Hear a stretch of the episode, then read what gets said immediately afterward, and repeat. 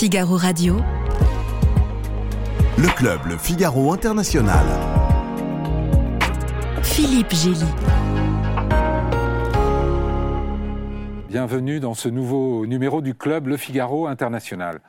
Le Proche-Orient ne quitte pas la une de l'actualité avec l'offensive terrestre d'Israël dans la bande de Gaza annoncée comme toujours imminente, et puis cette visite du président de la République, Emmanuel Macron, en Israël, elle-même attendue depuis un certain, un certain temps, pardon, et qui doit avoir lieu ce mardi, 17 jours après le massacre euh, perpétré par le Hamas en Israël. Alors, à quoi faut-il s'attendre une fois que Tsahal pénètre en force euh, dans la bande de Gaza? L'éradication euh, du Hamas est-elle possible, comme l'ambitionne Israël? Enfin, y a-t-il un rôle à jouer pour la France dans cette crise? Nous en discutons dans un instant avec mes invités.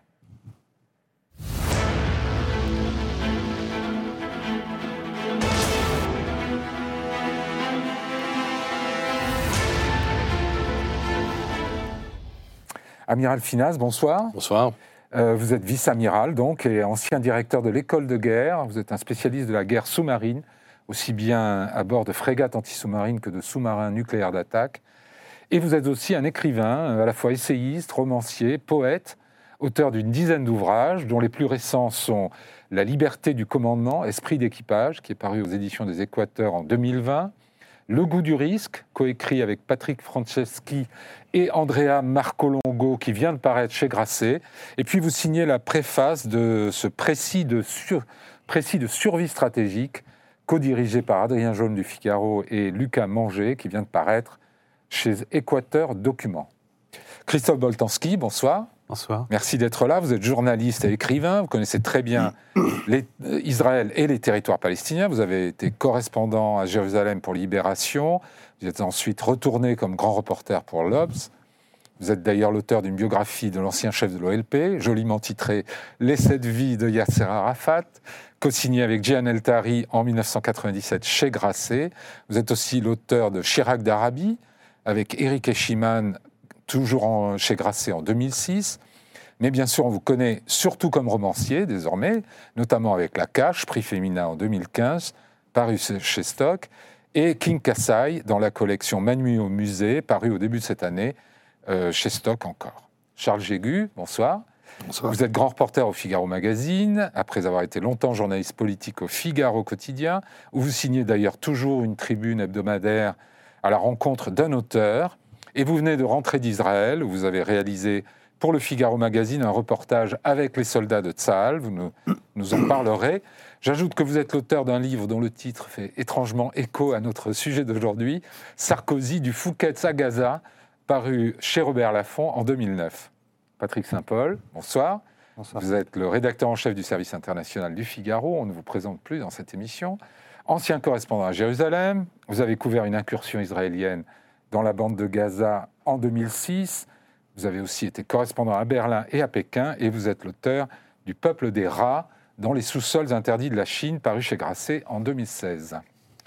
Alors, euh, commençons par ce, cette offensive imminente euh, de Tzal à Gaza. Euh, je voudrais qu'on voit une carte qui montre l'état des tunnels creusés par le Hamas dans la bande de Gaza, c'est un état incertain parce que ce sont des informations, tout ce qu'on voit, ces espèces de vermicelles euh, sur la carte, ce sont des informations de Tsahal euh, qui datent de 2021. Et c'était un certain nombre de tunnels recensés ou détruits par l'armée israélienne. Deux ans plus tard, compte tenu des progrès entre guillemets réalisés par le Hamas depuis, on peut s'attendre à, ce qu'il y en ait encore davantage et qu'ils soient plus renforcé. Patrick Saint-Paul, vous avez couvert ce type d'opération euh, terrestre de l'armée israélienne en 2006. Ça se présente comment? C'est une souricière, Gaza? Déjà à l'époque, on en était juste, euh, puisque le Hamas venait de prendre le pouvoir en fait euh, dans, la bande de Gaza, et euh, on en était tout au début de. C'était très artisanal les tunnels au départ, et c'est devenu une industrie par la suite. Mais euh, oui, c'était déjà une souricière euh, à l'époque. À l'époque, l'objectif était déjà de décapiter le gouvernement du, du Hamas. Alors aujourd'hui, on ne sait pas encore euh, quel est l'objectif, si c'est de décapiter le gouvernement du Hamas, de euh, armée, décapiter la branche armée ou de l'éradiquer. En tout cas, le gouvernement du Hamas est toujours en place. Mais en pratique, quand les, 2006, chars, et- quand les chars israéliens arrivent, on voit sortir de, de nulle part. Euh, Alors, en pratique, à l'époque, il n'y avait pas de tunnel dans, dans, dans Gazaville, et donc c'était déjà problématique d'entrer. En, en fait, ils entrent par le, le nord de la bande de Gaza, par euh, et ensuite ils vont en char jusqu'à euh, jusque dans Gazaville. Et dans Gaza, les, les- les rues étaient euh, très très étroites, et c'était déjà problématique à l'époque où il y avait des tyrans embusqués ouais. dans les rues, sur les toits, et c'était très artisanal par rapport au Hamas d'aujourd'hui. C'est-à-dire que les combattants des brigades d'Azedine al-Qassam euh, posaient des barils, la, la branche armée du Hamas posait des barils de TNT au, au carrefour stratégique. Il y avait des tireurs embusqués avec des euh, lance-roquettes RPG-7 qui, euh, qui étaient sur, sur des toits ou à un autre carrefour, et qui, au moment où le char passait, tiraient avec le RPG dans, dans les barils de TNT. Et là, le- ils ont quand même à l'époque, je, je me souviens, euh, réussi à, à avoir un char Merkava et à tuer tout l'équipage. Et il y avait toute une course en fait de, de, de, de pour récupérer les têtes des membres de l'équipage qui avaient été confisqués par, euh, par les combattants du Hamas, qu'ils avaient cachés dans les sacs en plastique. Et en fait, pendant, pendant quelques jours, l'opération israélienne s'est quasiment arrêtée parce qu'il fallait négocier avec euh, les combattants, récupérer les têtes euh, Ouais. des, des- des soldats. Et donc, c'était vraiment déjà la souricière. euh, et il n'y avait pas les- tous les tunnels qu'il y a aujourd'hui. Il n'y avait pas tout l'équipement qu'a le Hamas aujourd'hui. Donc, imagine, ça va être beaucoup, beaucoup plus difficile pour Hmm. Saal quand l'armée va entrer dans Gaza. Amiral Finaz, à l'école de guerre, qu'est-ce qu'on apprend sur la- les, les techniques de, de guerre urbaine, de guérilla urbaine? Alors, d'abord, je ne suis pas un spécialiste de la guerre urbaine, je suis un spécialiste de la euh, lutte anti-sous-marine, je suis un officier de marine, mais, mais peut-être qu'il y a des, des parallèles. Euh, ce qu'on peut dire déjà en, en premier, c'est que, et je l'écrivais dans ce précis de survie stratégique, euh, qui est un livre sur les conflits de haute intensité d'aujourd'hui, je l'écrivais avant l'été sans savoir que le Hamas allait euh, confirmer aussi vite ce que j'avais dit. hein. La prochaine guerre sera un- surprise, incertitude et destruction, loin des modèles et des projections. Euh, donc de toute façon, la guerre, c'est incertain, c'est plein de surprises et il y a toujours la destruction. Hmm. Il se trouve que la guerre urbaine, c'est encore plus compliqué et d'une immense violence. Toutes les guerres, hein, toutes les guerres sont violentes. Mais peut-être que le parallèle, et peut-être c'est pour ça que vous m'avez invité avec la guerre anti-sous-marine, c'est que euh, dans la lutte anti-sous-marine, on ne sait pas où est l'ennemi, on ne le voit pas. Ouais. On ne le voit pas, on ne sait pas ce qu'il va le faire, on ne sait pas où il se cache. On le traque. Et c'est lui qui a l'initiative. Mais effectivement, on le traque. Et vous voyez que là, en fait, je décris ce que Israël va devoir faire dans la, dans la bande de Gaza. Mais c'est lui qui a l'initiative et on ne sait pas où il est. Et le but, Et quelle est la bonne façon de faire ça alors? Je, je crois que, mais euh, ça ne règle pas le problème, mais je crois que la première chose qu'il faut faire, c'est qu'il faut le pousser à commettre une erreur. Ouais. Et à partir de l'erreur qu'il aura commise, vous pouvez commencer à agir. Hmm. Mais sinon, au début, vous êtes, euh, c'est lui qui a l'initiative et c'est lui qui fera le premier coup. Hmm. Mais si ce premier coup est une erreur, peut-être qu'à ce moment-là, vous pouvez commencer à le traiter. Christophe Boltanski, vous y êtes retourné la dernière fois euh, à Gaza en 2011 J'étais en. le- il y a eu plusieurs incursions, plusieurs Ouais. offensives. Donc en 2008-2009, j'y Ouais. étais. Euh, enfin, je- je- je- j'arrive, je pense, comme tous les journalistes, on était bloqués du côté égyptien. On a- donc on arrive à rentrer presque à la fin de, de- de- de l'offensive. Et je Comme aujourd'hui, il faut le dire, en- il n'y a pas beaucoup de journalistes, euh, hors- hormis les journalistes palestiniens, dont 23 ont déjà été tués euh, sur place, dans la bande de Gaza. Mais sinon, il n'y a pas de témoins occidental. euh, euh, J'y retourne en cas. 2012. Euh, J'ai un doute sur 2014. Mais, mais oui, oui, j'y suis retourné à plusieurs reprises. Et vous vous attendez à quoi alors? Quand, quand vous entendez dire Israël va lancer une offensive euh, terrestre de- de- d'envergure, euh, voire majeure, pour décapiter le Hamas, vous réagissez comment? Moi, moi, ce qui me fait réagir, c'est le. Bon, il faut se, se- se rendre compte, hein, on parle d'un- territoire de à peu près 40 km de long, Sur 10 de large. 5, 6 à 10 km de large, donc très étroit. Euh, mais même quand on a dit ça, on n'a pas tout dit, euh, parce qu'en fait, il n'y a que deux routes parallèles qui permettent en fait de, de- traverser ce territoire.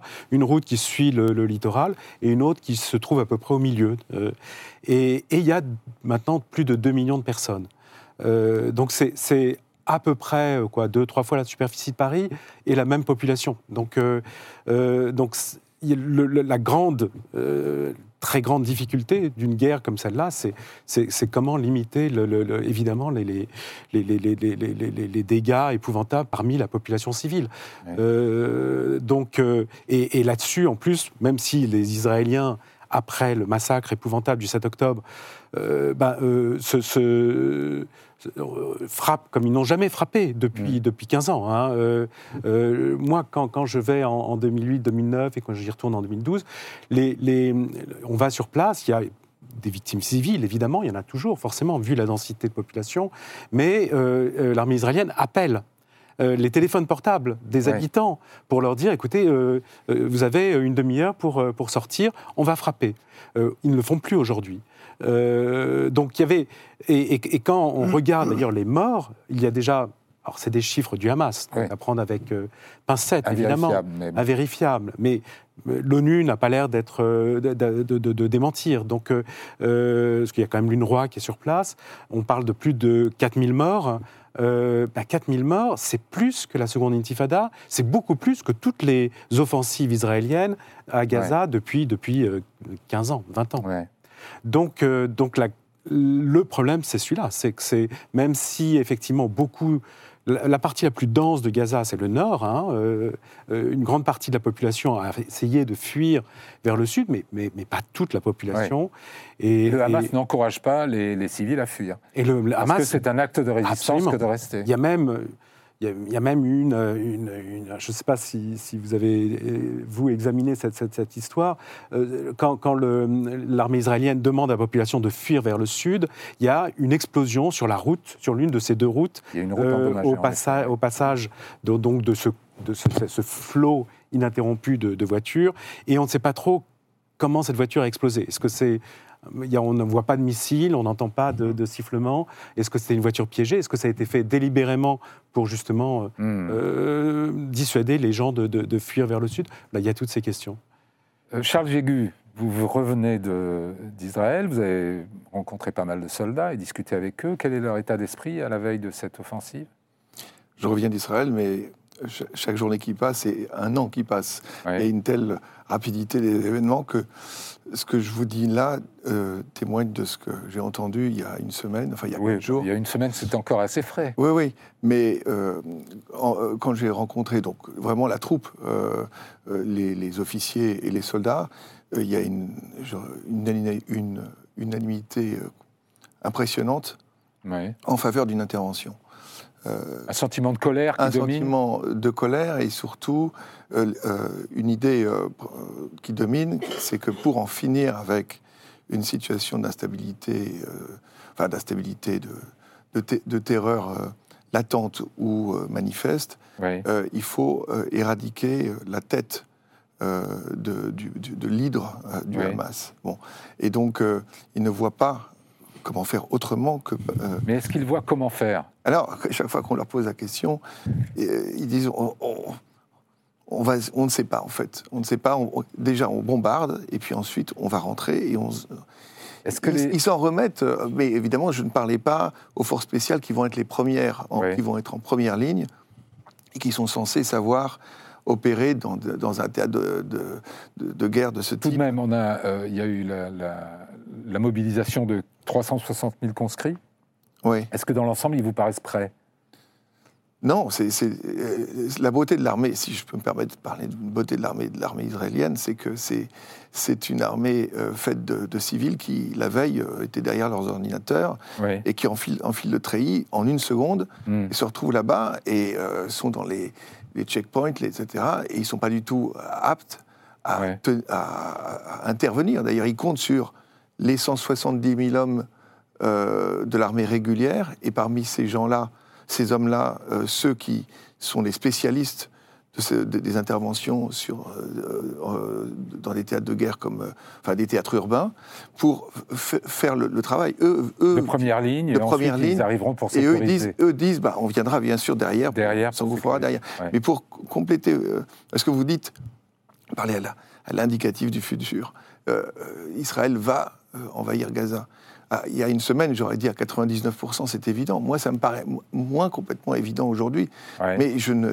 on, va, on, parle- va, on, va, Voilà, on va évoquer euh, cette question-là. Enfin, évident, c'est-à-dire que je pense que la résolution israélienne est toujours très forte, mais Mm. les États-Unis, euh, quand même, ont donné un certain nombre de, C'est sûr que le délai est inhabituel entre euh, la riposte israélienne et, et le- et- et l'attaque initiale euh, du Hamas. Mais juste un mot, amiral euh, Finas, sur euh, ce type d'armée euh, qui repose en grande partie sur des, sur des réservistes, sur des gens qui, sont, qui ont fait un long service militaire, trois ans pour les garçons, deux ans pour les filles, qui euh, sont censés s'entraîner tous les ans, mais finalement dont on voit au bout du compte que euh, c'est difficile d'être prêt du jour au lendemain à, à une guerre de, de haute intensité. C'est toujours difficile d'être prêt pour la guerre, que vous- ce soit votre métier ou non. Ça l'est évidemment pour des gens qui sont majoritairement des civils. Mhm. Je ne suis pas sûr qu'il soit nécessaire pour euh, l'attaque et le combat frontal lui-même. 170 000 soldats, comme le rappelait Charles, pour une zone dont Christophe nous a rappelé qu'elle était toute petite, euh, c'est déjà beaucoup de monde. C'est déjà beaucoup de monde. Oui, mais en face, euh, il y a aussi une, une opposition quand même assez nombreuse. On parle Oui. de 40 000, c'est ça? Jusqu'à 30 000, euh, Ouais. 35 Oui, 000 mais ça va euh, pas combattants être, du Hamas. Ça va pas être la charge de Murat à, à Hello. hein. Ouais. Euh, c'est un environnement urbain extrêmement confiné, des gens qui sont dans des dans un tunnel. Vous envoyez pas euh, un bataillon euh, sur un Ouais. kilomètre de front qui attaque en même temps. Euh, heureusement d'ailleurs, parce que je suis pas sûr que ce soit une façon très intelligente de faire la guerre. Et la Première Guerre mondiale ne- nous l'a bien démontré. Mais euh, donc je suis pas sûr que la problématique soit celle du nombre. La problématique du nombre, et, et Christophe l'a dit, c'est celle de ces 2 millions de civils qui sont dans cette zone de guerre et qui n'ont pas pu partir parce que, et vous demandiez si le Hamas les a, le Hamas les garde en otage. hein. Ils sont Ouais. d'abord pris en otage par le Hamas, Hmm. qui effectivement sait très bien que s'ils s'en vont, le combat des forces israéliennes contre les combattants du Hamas sera plus facile. Hmm. Avec 2 millions de civils qui sont là entre les pattes des uns et des autres, c'est beaucoup plus compliqué. Ouais. Dans, dans le- la préface, votre préface de, de ce précis de survie stratégique, vous parlez du dialogue mélien, vous parlez de Thucydide. En fait, c'est l'essence même de la guerre, la raison du plus fort. C'est plus que l'essence même de la guerre. C'est l'essence même de la guerre. C'est ce qui régit le monde. hein. oui. C'est le dialogue mélien. C'est cet épisode hein, des, euh, des guerres du Péloponnèse où Athènes débarque euh, à Mélos pour que Mélos paye un tribut. Euh, dans la ligue de Délos, soit vous donnez des troupes à Athènes pour se battre au début contre les Perses, mais ensuite la menace perse euh, disparaît, et Athènes conserve cette ligue de Délos pour régner sur la Grèce jusqu'au jour où les autres cités grecques, en particulier Sparte, disent bon ça suffit, il y en a marre, on, se, on, se lève, s'élève contre cela, et donc les Athéniens arrivent à Mélos, qui se prétend une cité pacifique, c'est vrai, pas complètement, même si Thucydide ne le dit pas, parce qu'ils sont quand même du côté de Sparte, sans défense, ça c'est complètement vrai, et euh, ils disent, bah, il faut payer. Et les Méliens naïvement répondent aux Athéniens, mais nous sommes une petite cité, sans défense, pacifique, neutre, on en appelle à votre compassion. Les Athéniens leur répondent, euh, la justice n'existe pas entre forces inégales, assiège la ville, la femme, force sa reddition, tue tous les hommes et réduit les femmes et les, et les enfants à l'esclavage. Et c'est ce qu'on appelle, ce que c'est ça qui gouverne le dialogue mélien, et Ouais. qui dit le- la justice n'est prise en compte dans le raisonnement des hommes que lorsque les forces sont égales de part et d'autre. Dans le cas contraire, les forts exercent leur puissance et les faibles, faibles. doivent leur céder. Tacite en a même une version encore plus euh, synthétique et fulgurante quelques siècles après. Il dit Les Romains firent de Carthage un désert et ils appelèrent cela la paix. C'est ce qui régit le monde depuis la nuit des temps, depuis la Grèce d'Athènes à l'Europe de Napoléon puis d'Hitler et à la Russie et à l'Ukraine de Poutine. C'est ce qui régit le monde. Est-ce que ça marche? Non, ça ne marche pas. Mais c'est ce qui régit le monde. Et donc on n'a pas compris ça. C'est un- on un ne peut pas cycle comprendre. éternel. Et de la même manière, je rappelle que quelle que soit la solution militaire à Gaza, euh, les militaires ne gagnent pas les guerres. Ouais. C'est, euh, c'est- la guerre, c'est Mais, politique. mais tout de même, dans ce rapport du plus fort au plus faible, Patrick Saint-Paul, est-ce que justement aujourd'hui, est-il si certain qu'Israël, euh, euh, que la force soit du côté d'Israël et de l'armée israélienne Ah, sur, le sur papier, oui, mais euh, d'abord, il y a une chose, c'est que le Hamas, en commettant euh, ces, ces- ces massacres euh, dans les kibbutz qui sont aux, aux portes de Gaza, connaissait l'ampleur de la République euh, israélienne qui allait venir et euh, probablement euh, l'a conçue comme une sorte de piège. Et, et je- et- à Gaza, ils ont dû préparer un tas de, un tas de surprises Hmm. pour les troupes euh, israéliennes et ça va être très difficile. Quand ils bombardent en, en- en surface, On sait aujourd'hui qu'une grande partie de l'arsenal euh, est souterrain, que tout se passe sous terre, que les otages sont probablement dans les, sous-sols aussi. Donc il va falloir envoyer des commandos dans les sous-sols. On se souvient que l'otage Gilad Shalit, pour lequel il a fallu négocier pendant des années, pour, euh, contre lequel on a, on a libéré euh, 1000 prisonniers palestiniens, a été capturé par un tunnel aussi dans une opération Ouais. euh, du Hamas. Donc on, on- on imagine que ça va être très compliqué pour les Israéliens et qu'ils vont se retrouver dans un environnement, dans les tunnels, etc., où, où l'ennemi va, va, va disparaître dans un tunnel, ressurgir euh, depuis un autre tunnel, enlever des, des soldats, et que, et que c'est un piège euh, d'entrer d'en- d'entrer dans, dans Gaza pour les forces israéliennes. Charles Jégu, est-ce que le, le délai inhabituel euh, de réflexion que se donne Israël et de montée en puissance, est-ce qu'il s'explique aussi par le fait qu'Israël n'a pas nécessairement de plan prêt? Bah, c'est l'impression évidente qu'on a quand on est sur place, mais quand on les regarde aussi de toutes les capitales du monde. Ils ont été pris de sur- par surprise, Ouais. on l'a bien, bien compris. Et donc le temps de, euh, de, de mettre au point une, euh, un plan de bataille et d'a- et d'attaque, d'abord, euh, assez... Enfin, et ça prend du temps, voilà. Ouais. Et deuxièmement, dans l'intervalle, la colère retombe et une forme de réalisme peut... euh, euh, Mais est-ce qu'on sent ce, ce- ce flottement, cette espèce d'incertitude sur quels peuvent être les objectifs militaires, quels, peuvent, quels doivent être les objectifs politiques? Il y a un débat dans la société israélienne là-dessus? Ben, le, le débat, quand je- il y, a, il y a une semaine, il n'y avait pas de débat, puisque les, les, les, les, les Israéliens de gauche à qui j'ai parlé étaient tout aussi déterminés que l'aile droite du Likoud à, à- à ce qu'il y ait une intervention. Il y avait vraiment une unanimité euh, d'indignation qui se traduisait par une volonté euh, Ouais. de, de, de, de- de réponse forte euh, et militaire. Au- Aujourd'hui, je crois que la société israélienne est- reste sur cette ligne-là, Oui. mais je- il, me semble, mais vous êtes mieux placé que moi en tant qu'analyste de la, la poli- enfin, de la politique israélienne, mais il me semble que les signaux, notamment américains, en rappelant les erreurs commises au moment du 11 septembre, Ouais, on, président on- Biden l'a dit, Joe Biden. euh, tard. euh, sont, sont, sont de nature à faire réfléchir. euh, euh, voilà. Alors, quand j'ai fait cette observation à des Israéliens là-bas, euh, ils m'ont dit mais ça n'a rien à voir. Euh, L'Irak, euh, les Américains sont intervenus euh, euh, en faisant croire qu'il y avait Oui. des armes de destruction. Là, on sait très bien ce qu'il en est. On sait où se trouve le. Enfin, on ne sait pas exactement où se trouve le Hamas, mais enfin, on sait qu'il se trouve dans ce rectangle. Hmm. Euh, et donc, il faut qu'on y aille. Donc voilà, le, le- le dé- le débat n'est pas va tourner euh, en quelque sorte autour de toutes ces questions qui Hmm. euh, relèvent ensuite d'une décision stratégique et militaire. Christ- Christophe quels peuvent être les objectifs militaires ou politiques réalistes, atteignables selon vous, Mais des- de qui? d'Israël D'Israël? Au moment d'entamer, d'entrer dans, dans Gaza, qu'est-ce quel est un objectif euh, Mais je, pense que c'est effectivement, euh, c'est- c'était précisément la question qu'a posée euh, Biden quand il a rencontré Netanyahou. Ouais. Euh, Quel est votre objectif? Vous détruisez le Hamas et après? Vous occupez Gaza et après? Qu'est-ce que vous faites? Donc, je- non, je ne sais pas du tout quels sont les, les objectifs réalistes.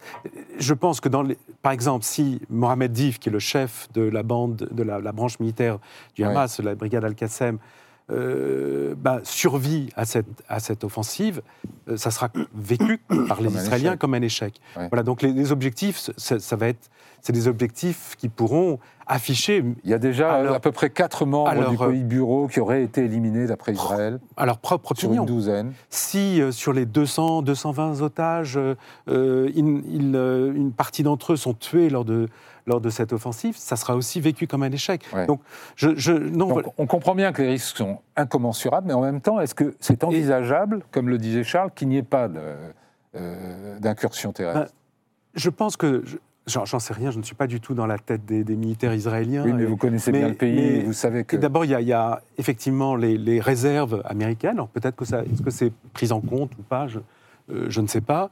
Il y a la peur d'un second front. Hein, il y a de Au plus nord, en plus d'affrontements euh, entre euh, la frontière euh, avec le Liban, entre le Hezbollah et l'armée israélienne. L'ouverture d'un second front changerait quand même considérablement la donne. Est-ce qu'ils peuvent, est-ce que l'armée israélienne est capable de mener, de lutter sur deux fronts à la fois? Je ne sais pas.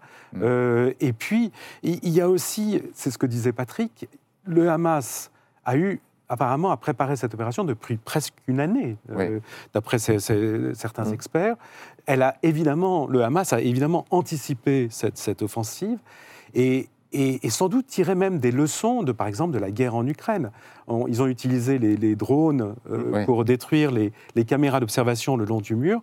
Est-ce qu'ils ont, est qu'ils ont des drones Et évidemment, des drones, on sait maintenant aujourd'hui bah, que, bah, que les chars... par- pardon, ça- un char des- Merkava on ne peut plus envoyer un char euh, Merkava euh, face à des drones. Voilà. et- Mais surtout, je crois, Philippe, que pour répondre à votre question, il faut bien avoir les idées claires entre euh, la différence entre les objectifs politiques et les objectifs militaires. Mhm. Et les objectifs militaires sont subordonnés aux objectifs politiques, ce qu'on oublie trop souvent, pour un certain nombre de raisons, en particulier parce que, en particulier, lorsque le brouillard politique fait qu'il est difficile de savoir exactement ce que doivent être les objectifs politiques, il se trouve que l'armée, c'est pratique, ça marche. On appuie sur un bouton. Ce que je dis est aussi vrai pour euh, François Hollande et les armées françaises en Afrique que- qu'aujourd'hui pour les Israéliens euh, et, la, et la bande de Gaza. Vous appuyez sur un bouton, les militaires, ça répond, ça fait quelque chose. Donc c'est une tentation du politique qui ne sait pas quels sont ses objectifs politiques, de dire il faut que j'agisse. Donc j'appuie sur un bouton dont je sais qu'il va marcher. On est un peu Mais dans ça, cette c'est une erreur. configuration, C'est une erreur. Et que ce soit le Mali, que ce soit la Libye, que ce soit. bah, toute l'histoire de l'humanité le prouve. Lorsque les objectifs politiques ne sont pas clairs, les objectifs militaires, même s'il y a une victoire militaire, sont vains. Les objectifs militaires sont vains. Et donc je pense que la problématique aujourd'hui, avant même la difficulté de la guerre terrestre dans un lieu aussi compliqué que Gaza, c'est quels sont les objectifs politiques d'Israël? Alors il est évident que Israël ne peut pas rester sans réponse face, à cette agression épouvantable, mais s'il s'agit de faire une opération militaire pour tirer les marrons du feu, parce que je rappelle que dans la fable on se trompe toujours, c'est le chat qui tire le marron du feu pour le singe et qui se brûle. S'il s'agit pour Israël, par une opération militaire, de tirer les marrons du feu, c'est-à-dire de se brûler les mains au profit de la République islamique d'Iran, qui est la seule pour l'instant qui est tout gagnée dans cette histoire, c'est pas intéressant. Hmm. Donc, quels sont les objectifs militaires? Et c'est seulement, euh, pardon, politiques, Politique. et c'est seulement après qu'on peut essayer de comprendre ce Ouais. que devraient être les objectifs Alors admettons que la, la- la profession de foi des dirigeants israéliens, qui est de déraciner le Hamas, soit un objectif politique. Euh, Charles Jégu, vous, vous pensez que c'est faisable? Déraciner le Hamas à- Ça me paraît totalement. Enfin, Ils ont déjà essayé, il faut bien le dire. Il faut rappeler peut-être, Patrick. Bah, dans toutes les, opéra- toutes Non, les opérations, ils ont essayé de déraciner le, le Hamas à Gaza et le, le Hamas est toujours là. Et pourquoi? Bah, parce que le Hamas, euh, d'abord, a une longue histoire à Gaza. D'abord, c'est un mouvement social euh, qui est très, très implanté dans la, dans la population, qui est totalement intégré. C'est eux qui s'occupaient de, de- de toutes les œuvres caritatives, de distribuer des médicaments, de la nourriture. euh, Mhm. et de- donc, donc il est totalement fondu dans la, dans la population. Et il y a cette histoire qui est, qui est complètement euh, imbriquée entre, en- en- entre Gaza, l'occupation la plus dure de, de Gaza et l'histoire du Hamas.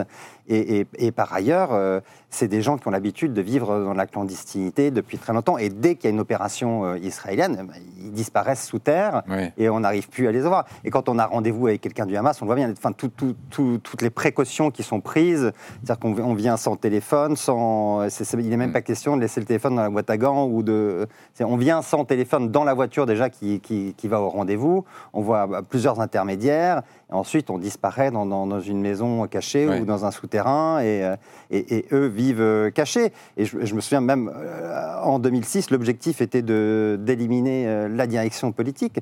Et Agnier, à l'époque, était le, président. Et pendant les bombardements du Hamas, moi, j'ai pu interviewer Agnier sans, sans problème, parce qu'ils savent faire euh, ces- ces- choses de, de- à l'ancienne, du, du- comme Ben Laden euh, en Afghanistan, où ils disparaissent sans, sans téléphone, sans, sans communication moderne. Et donc, c'est très difficile de les traquer. Et rien que Ouais. pour ça, c'est- compliqué de- Christophe le Hamas. Vous avez connu ça, c'est la même chose avec le, le Hezbollah. Est-ce que l'enracinement du Hamas, c'est juste à cause de, de- de sa dimension sociale? Euh, Est-ce que, par exemple, euh, les carnages, le carnage perpétré, les, images quand même euh, épouvantables, ont pu réduire l'aura populaire du Hamas, à votre avis, ou, pas du tout? J'ai envie de donner plusieurs éléments de réponse, en fait. La première, c'est qu'à chaque guerre, euh, et qui suit après un confinement complet de la population, le, le contrôle du Hamas sur la population de Gaza s'est accru. Mhm. Donc euh, je pense qu'aujourd'hui, il y a un, un contrôle politique, euh, euh, policier euh, à Gaza beaucoup plus fort que qu'il n'était il y a 10, 15 ou 20 ans. Ouais. Euh, le- le- L'autre chose, c'est que ce qui est le paradoxe, c'est que le Hamas n'est peut-être pas très populaire aujourd'hui. Il, enfin, je parle d'avant euh, le 7 octobre, hein, n'était pas plus très très populaire à Gaza. Les, ça fait 17 ans qu'ils sont au pouvoir. La, la, il gère très mal l'enclave de Gaza, il faut le reconnaître. très mal. C'est un, un, pouvoir etc. à la fois autoritaire, corrompu. Euh, donc il y avait énormément de critiques dans la population, mais qui ne pouvaient pas s'exprimer euh, parce que parce qu'elle elle, elle, a plusieurs gardiens euh, dans cette prison. Il y a évidemment Israël, mais le Hamas est, est, un, est un deuxième gardien. Et en revanche, le Hamas est très populaire en Cisjordanie, plus que jamais. Donc le paradoxe, c'est qu'on on est, on est, en train de frapper donc le Hamas et aussi la population civile à Gaza, euh, ce qui accroît à la fois la popularité du Hamas en Cisjordanie et accroît son contrôle sur la population gazaoui. Mmh. Donc on est dans une situation presque impossible. Oui. Mmh. On, va écouter ce que dit euh, Joe Biden euh, euh, lors de sa visite récente en Israël, euh, une sorte de mise en garde euh, à l'État d'Israël. But I caution this while you feel that rage, don't be consumed by it. After 9 11, we were enraged in the United States.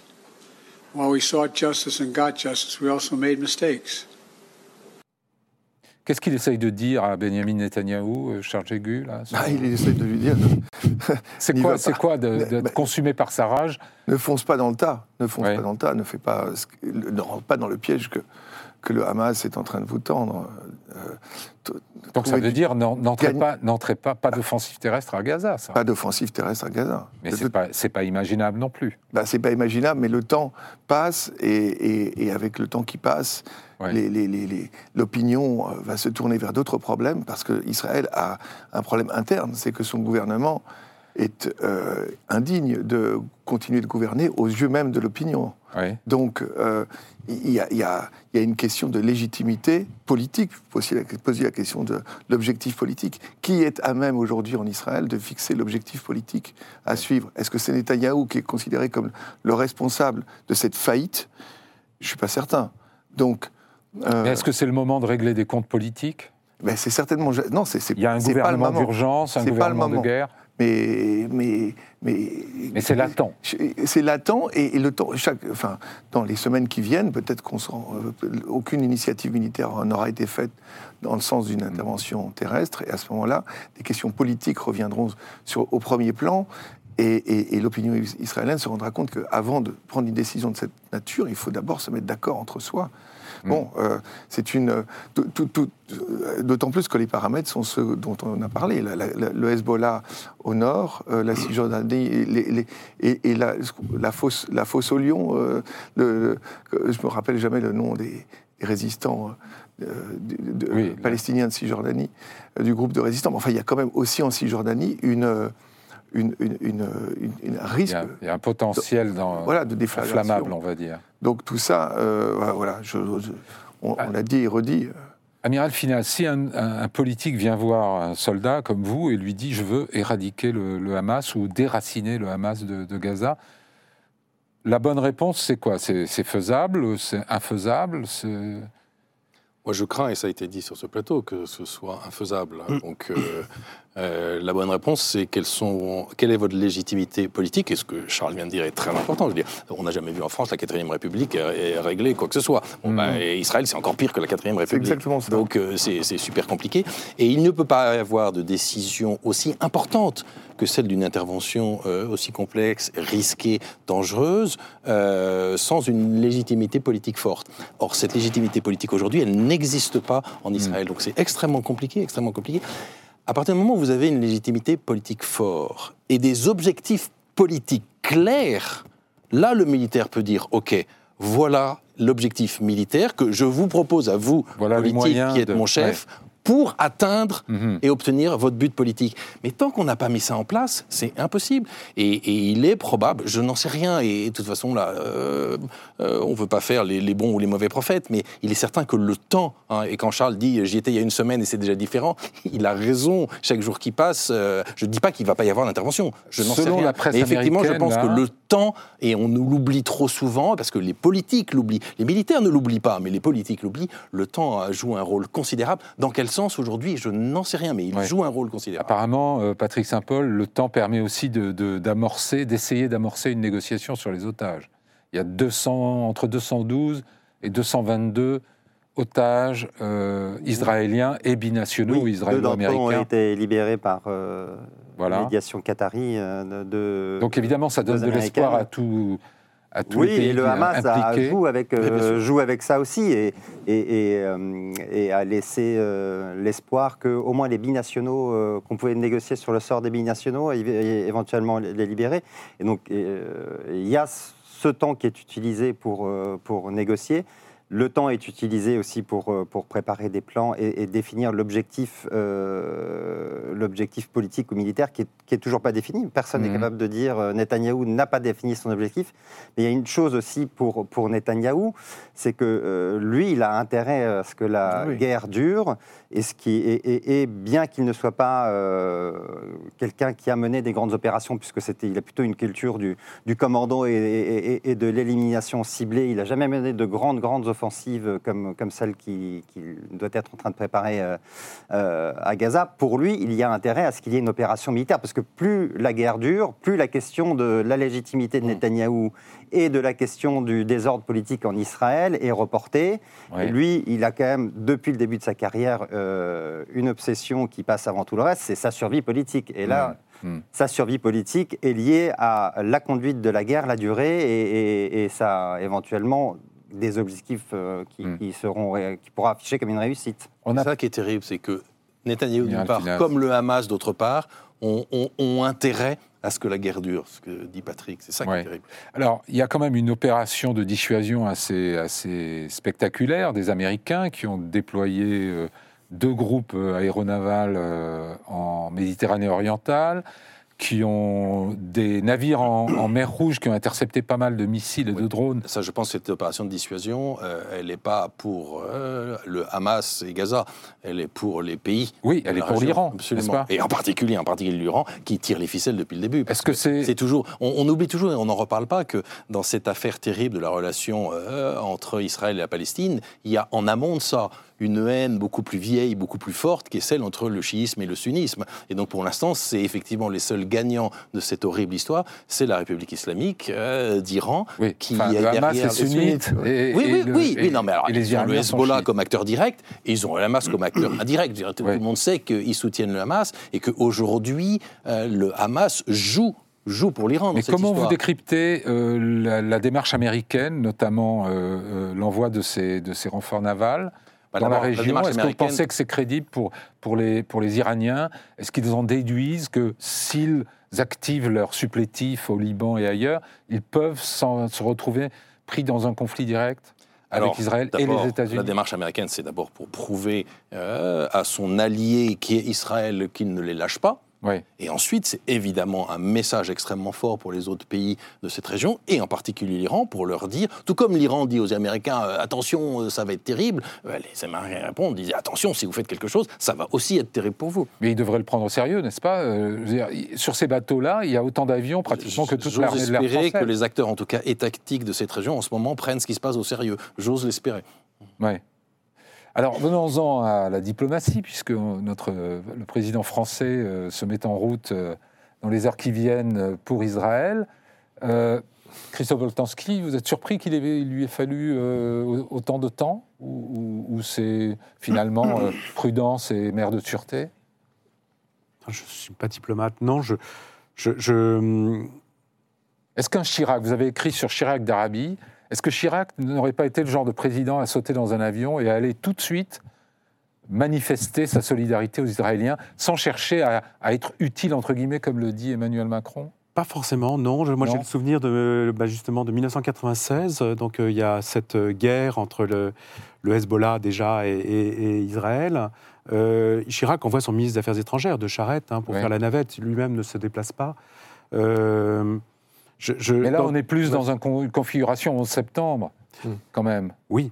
Alors, c'est vrai que le le 11 septembre, septembre, le 11 Chirac septembre, Chirac se déplace. Il saute dans un avion, c'est vrai. Enfin, euh, oui, et d'ailleurs, il est l'un des premiers Il le euh, dirigeants, premier. il est le Il est le premier premier. dirigeant occidental à se poser sur le sol américain, c'est vrai. Ouais.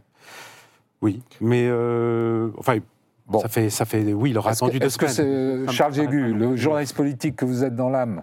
Non, mais La démarche Le d'Emmanuel hasard a Macron. fait que quand j'étais euh, en reportage la, la semaine dernière, j'étais dans l'un des kibbutz et Ursula von der Leyen était là aussi. Bon. Oui. Euh, et quand euh, vous vous déplacez à chaud, vous êtes saisi par l'ambiance et donc vous prenez des positions qui vous engagent plus en faveur de- Mhm. de- du, du pays qui vient d'être meurtri, ce qui est un risque politique, notamment pour des pays comme la France, qui ont une euh, communauté euh, française d'origine musulmane assez importante. Mais aussi la plus grande communauté juive d'Europe. Et aussi, bien sûr. Mais en nombre, malheureusement, en, en, euh, en Donc vous pensez que c'est le fruit d'un calcul? Je pense qu'il y a une prudence de cette nature qui est Ouais. liée, au, au- disons, à, à la situation, à, à la politique intérieure française. Et au risque de ne pas, euh, effectivement, de ne pas dire trop, de ne pas trop s'engager dans un sens Hmm. tout de suite. Alors, Patrick Saint-Paul, Joe Biden a eu tort de- d'y aller si vite? C'est différent, les Américains, ils ont quand même euh, une responsabilité plus directe est que la nôtre. Joe Biden, euh, c'est pas la même configuration, puisque le- les Américains sont l'allié privilégié d'Israël. Et je pense, euh, contrairement à Emmanuel Macron, Joe Biden peut peser sur euh, Bibi Netanyahu. Je ne pense pas que Netanyahu écoute euh, Macron. En revanche, il écoute euh, Biden. Donc il y avait ce Oui. volet-là qui, Oui. qui a fonctionné, mais en L'autre revanche, il y volet avait- n'a pas il y fonctionné. avait un plan qui était plus large, qui était de discuter avec la- les, les- les pays arabes, d'avoir cette réunion à Amman, et, et je pense d'une certaine façon d'avoir aussi une- de, de fixer au-delà de l'intervention l'après et une perspective politique de laquelle on allait discuter avec les Arabes. Et tout ce volet-là a été mis par terre par, euh, par le bombardement de l'hôpital euh, à Gaza et, et qui, a, qui a provoqué la colère de la rue arabe. Et Biden n'était plus euh, le, le bienvenu euh, en Jordanie. Et donc cette toute cette partie-là a été annulée. Oui, je voudrais qu'on écoute ce que dit Emmanuel Macron sur ses propres ambitions euh, au moment de, avant de déclencher cette visite. Pour ma part, je me rendrai dans la région dès que je considérerai que nous avons un agenda utile et des actions très concrètes à y conduire. Je vais continuer les consultations, euh, les discussions, mais ma volonté, c'est de pouvoir m'y déplacer quand euh, nous pourrons obtenir un accord concret, soit sur euh, la non-escalade, soit sur les questions humanitaires. Alors, Amiral Finaz, euh, les questions humanitaires, elles ont été à peu près, à peu près réglées par euh, Joe Biden. Il lui reste un accord sur la non-escalade? Je, je- je ne suis pas sûr que ce soit dans les mains de la France de régler cette affaire. D'ailleurs, je ne sais pas dans les mains de qui ça peut l'être. Moi, je trouve que les politiques, généralement, se précipitent beaucoup trop vite. Donc, pour une fois, je ne vais pas lui jeter la pierre, de laisser du temps, quelles que soient ses raisons, mais laisser du temps réfléchir, euh, mettre au premier point euh, de ses préoccupations l'utilité. Bah, J'aimerais bien plutôt que les hommes politiques soient plus souvent comme ça. D'accord. Et vous voyez une manière d'être utile maintenant, dans le contexte euh, Je, je- tel qu'il est 17 jours, presque trois semaines après les- les- l'attaque du Hamas? Je ne pense pas, et je, je le regrette d'ailleurs, mais je ne pense pas que la France soit un acteur majeur de la résolution de ce conflit. Mais je Ouais. le regrette. Et j'aimerais bien que l'Europe le soit un peu plus. Mais du coup, alors, il passe après euh, non seulement Joe Biden, mais aussi Olaf Scholz, euh, Rishi Sunak, le Premier ministre britannique. Euh, Est-ce qu'il n'y a pas le risque de bah, devenir, d'être un, un- un personnage de plus sur la photo, mais finalement de, de, de, de- de s'être pris lui-même au piège de cette exigence d'utilité Christophe Bah, C'est toute la, la difficulté de trouver le, le- le bon moment et, et les, et les bons, et les mots justes. Euh, il, il faut quand même rappeler aussi une autre chose, hein, c'est Mhm. que euh, le 7 octobre, il y a eu euh, 30 Français qui ont été tués, qui ont été assassinés. Oui. C'est, c'est, c'est- Et il reste depuis- toujours euh, environ 7. c'est, c'est le plus grand massacre terroriste commis contre des citoyens français depuis Le Bataclan. depuis le Bataclan. hein. Donc euh, euh, la France ne pouvait pas euh, ne, ne- ne- ne- pas réagir et, rester Mais silencieuse. justement, 17 jours, c'est pas un peu beaucoup pour. Donc effectivement, c'est- 17 jours, c'est- beaucoup pour témoigner de cette émotion-là et, Mhm. de, et, cette, cette, et, et- de dénoncer cette horreur. Euh, ce n'est pas beaucoup, en revanche, euh, à, à- à la- à, à l'horloge de la diplomatie, et, et qui consiste au contraire à, à intervenir quand, quand on peut peser, quand on peut, euh, quand on peut avoir euh, une parole euh, qui, qui, qui, qui fasse sens, qui d'abord ne, ne, ne souligne pas un peu plus la division des Européens, parce que les Européens sont quand même très divisés sur, sur ce qui se passe. Euh, et, et donc, effectivement, il, est, il était pris entre ces deux, euh, ces deux exigences, une exigence d'avoir une parole diplomatique forte et une exigence de, de, de, de, pouvoir dénoncer avec euh, la force nécessaire ce qui s'était passé. Alors on oublie le terme d'utile et euh, on, essaie de voir ce que Emmanuel Macron peut réaliser que n'ont pas réalisé les précédents. Par exemple, peut-être remettre au goût du jour le deuxième volet de la visite de Biden qui a dû être annulée, c'est-à-dire la rencontre avec les dirigeants égyptiens et jordaniens et palestiniens à Amman. C'est peut-être un de ses objectifs, faire ce que n'a pas fait Joe Biden. C'est un peu un concours euh, Ouais, de, diplomatie internationale, non? Bah, comme à chaque, à chaque fois quand il y a ce genre de crise. Mais enfin, on sait que ce sont les Américains qui, qui tiennent euh, les deux bouts de la chaîne, qui, ont, qui peuvent tordre le bras des Égyptiens et d'autres. Euh, Peut-être moins des Saoudiens aujourd'hui, j'en sais rien, mais euh, la, la- la- la capacité d'action, la, marge d'intervention du président français paraît quand même symbolique. Euh, très, très, Vous n'attendez pas des, très, des résultats limité, euh, fracassants. Très, très limité. Ouais. Mais c'est- important d'y aller, ne serait-ce que parce que sous- la société israélienne, moi je l'ai constaté, a souvent le sentiment que la France a des positions pro-arabes a priori et qu'elle est- elle ne soutient pas Israël. Donc, Mhm. euh, dans un moment comme celui-ci, il faut évidemment d'abord marquer euh, un, un lien euh, humain euh, d'émotion. Et donc, c'est très important d'être présent quand même. Mais c'est, euh, mais au-delà de, de, cet eff- de ce point-là, le- la- les, le- le- les évolutions diplomatiques vous paraissent euh, dépendre encore une fois d'une remise au, au clair de ce qui se passe euh, à, à Tel Aviv et à Jérusalem, enfin de ce qui se passe en Israël. Que- Ouais. quel- Est-ce que Netanyahou peut être un interlocuteur fiable, y compris pour négocier avec les autres pays arabes aujourd'hui mm. Moi, je- j'en doute fortement, Non. mais bon. Il y a une chose qu'il peut obtenir, c'est euh, éventuellement sur les, sur les otages. Mais là, c'est- s'il va dans un pays voisin comme c'est prévu, c'est pas la bonne adresse puisque ça, ça se passe au, au Qatar. En revanche, la Jordanie est euh, une étape importante dans la mesure où euh, le roi Abdallah, qui était euh, un des monarques les plus proches d'Israël de- de- depuis cette euh, paix, froide qui, a rapproché euh, Israël d'un certain nombre de pays arabes, est très en colère aujourd'hui contre, euh, contre Israël. Et, il faut relancer ce processus euh, de, de- pacifier, en fait, les, ou, d'essayer de trouver un- une solution politique pour que les dirigeants arabes euh, en fait, c'est devenu très compliqué pour eux, puisqu'ils ont pris un tas de décisions sur le dos des, des- des Palestiniens, dans- notamment dans, le- dans les accords d'Abraham. Et aujourd'hui, il faut réconcilier les dirigeants avec leur, leur rue, trouver une, une avenue politique qui permette de, de le faire, Oui. c'est-à-dire tracer un- une solution politique avec les, avec les Palestiniens. C'est un peu la seule chose qui puisse euh, leur permettre de poursuivre dans la voie des accords d'Abraham, de poursuivre dans la voie de, de- de la paix avec Israël. La difficulté, c'est que du côté palestinien, il n'y a plus de partenaires. L'autorité palestinienne est Ouais. complètement, complètement discréditée. Euh, euh, Mahmoud Abbas a plus de 80 ans et il est, et il est complètement honni en- dans les territoires palestiniens, notamment en, Cisjordanie. À Gaza, n'en parlons pas, ça fait, ça fait depuis 2006 que l'autorité palestinienne n'a pas mis un pied euh, à Gaza, donc elle n'y existe plus. Et tous les successeurs potentiels de Mahmoud Abbas sont dans le même état que Abbas. Je veux dire, à l'OLP, euh, au Fatah, au- dans, dans tout- dans toutes ces instances, il n'y a plus un dirigeant qui ne soit pas associé à la corruption, à l'échec de l'autorité palestinienne dans l'esprit des Palestiniens. Donc c'est avec qui parle-t-on?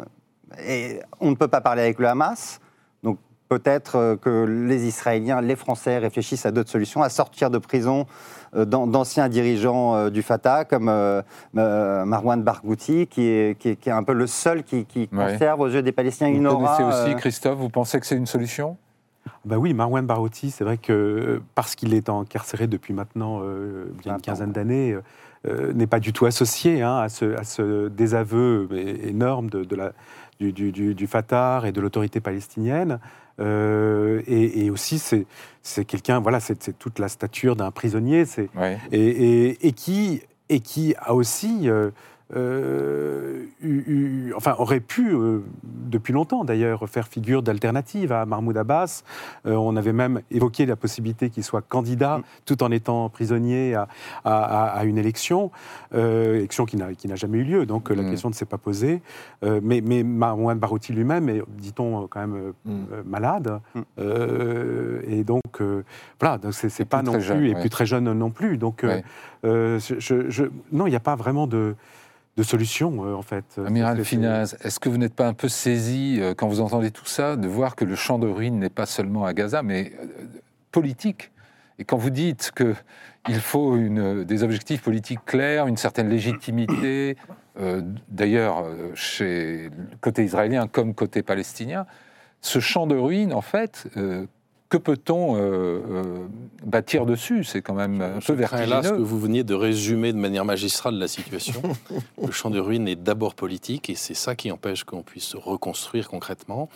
Je crois qu'il est très difficile aujourd'hui de trouver des solutions pour mille raisons et je pense que déjà si humblement euh, les acteurs essayaient d'être dans le temps de la médiation, Mhm. qui d'ailleurs peut-être du coup un rôle euh, pour euh, l'Union européenne ou Oui. voire la France, Est-ce que je crois que si déjà on, était, on essayait de rentrer dans un temps de médiation, mais le problème c'est aussi celui des acteurs, hein, et Patrick l'a l'a bien résumé, euh, mais peut-être que déjà commençons par avoir l'humilité Hmm. de se dire que les solutions pour l'instant ne sont pas atteignables, mais qu'il est grand temps qu'on laisse la place à de la médiation. Est-ce que c'est pas trop tôt pour la médiation? Les plaies sont encore à vif, Charles Jégu? Non, enfin, ça paraît évident que c'est trop tôt. C'est trop tôt. Trop tôt. Et en même Mais- temps, il, ne semble pas y avoir vraiment d'alternative. Bah, il, ne peut y avoir de solution politique en dehors d'une médiation ou, ou d'une Oui, la- discussion sais- entre les partis. Il fut un temps où la, la vérité, c'est que le Hamas a gagné énormément dans le camp palestinien euh, avec cette opération. Ouais. Et donc, euh, il, il se, il semble, enfin, je sais pas, je me mon- cette analyse à votre, mais, mais il, il- il semble sortir gagnant pour être celui qui conduira un jour, pas maintenant, une négociation comme l'OLP l'a fait euh, dans les années Est-ce que 80. le Hamas veut un compromis, Christophe Est-ce qu'ils veulent toujours les- la disparition d'Israël L'horreur qui a été commise le 7 octobre euh, rend très difficile, enfin, Ouais. aux yeux de le- des, des Israéliens, le Hamas ne peut en aucun cas être euh, un interlocuteur. Donc Mm. je ne vois pas, en tout cas, m- même pas à brève échéance, évidemment, mais même à moyenne échéance, comment le Hamas pourrait Ouais. simplement entrer dans un, dans un, dans un dialogue euh, euh, politique avec, euh, avec Israël. Mais en revanche, une fois que j'ai dit ça, des médiations, il y en a déjà. Mais Ouais. Il y, en- pour ça, il y en en a, il y en a sur la question des otages via le. Qatar. Les médiations au pluriel, vous avez Voilà. raison. Ah, Et- on n'est pas prêt pour la médiation, mais commençons par des On n'est pas médiations. prêt pour la médiation qui mènerait à une solution du conflit israélo-palestinien, mais il y a Il- des médiations. Il y a des médiations sur l'aide humanitaire, hein, les, les- les- les- les- les 20 camions, euh, plus les 14 cette nuit, euh, qui ont pu rentrer à Gaza, c'est le fruit d'une médiation. Donc des médiations, il y en a déjà, oui. Eh bien, merci pour ce- cette pointe d'optimisme à la fin de nos conversations. Euh, cette émission est terminée. Merci à tous les quatre euh, de vos avis et de vos, de vos perspectives. Pour ma part, je vous retrouve la semaine prochaine. Bonne semaine à tous.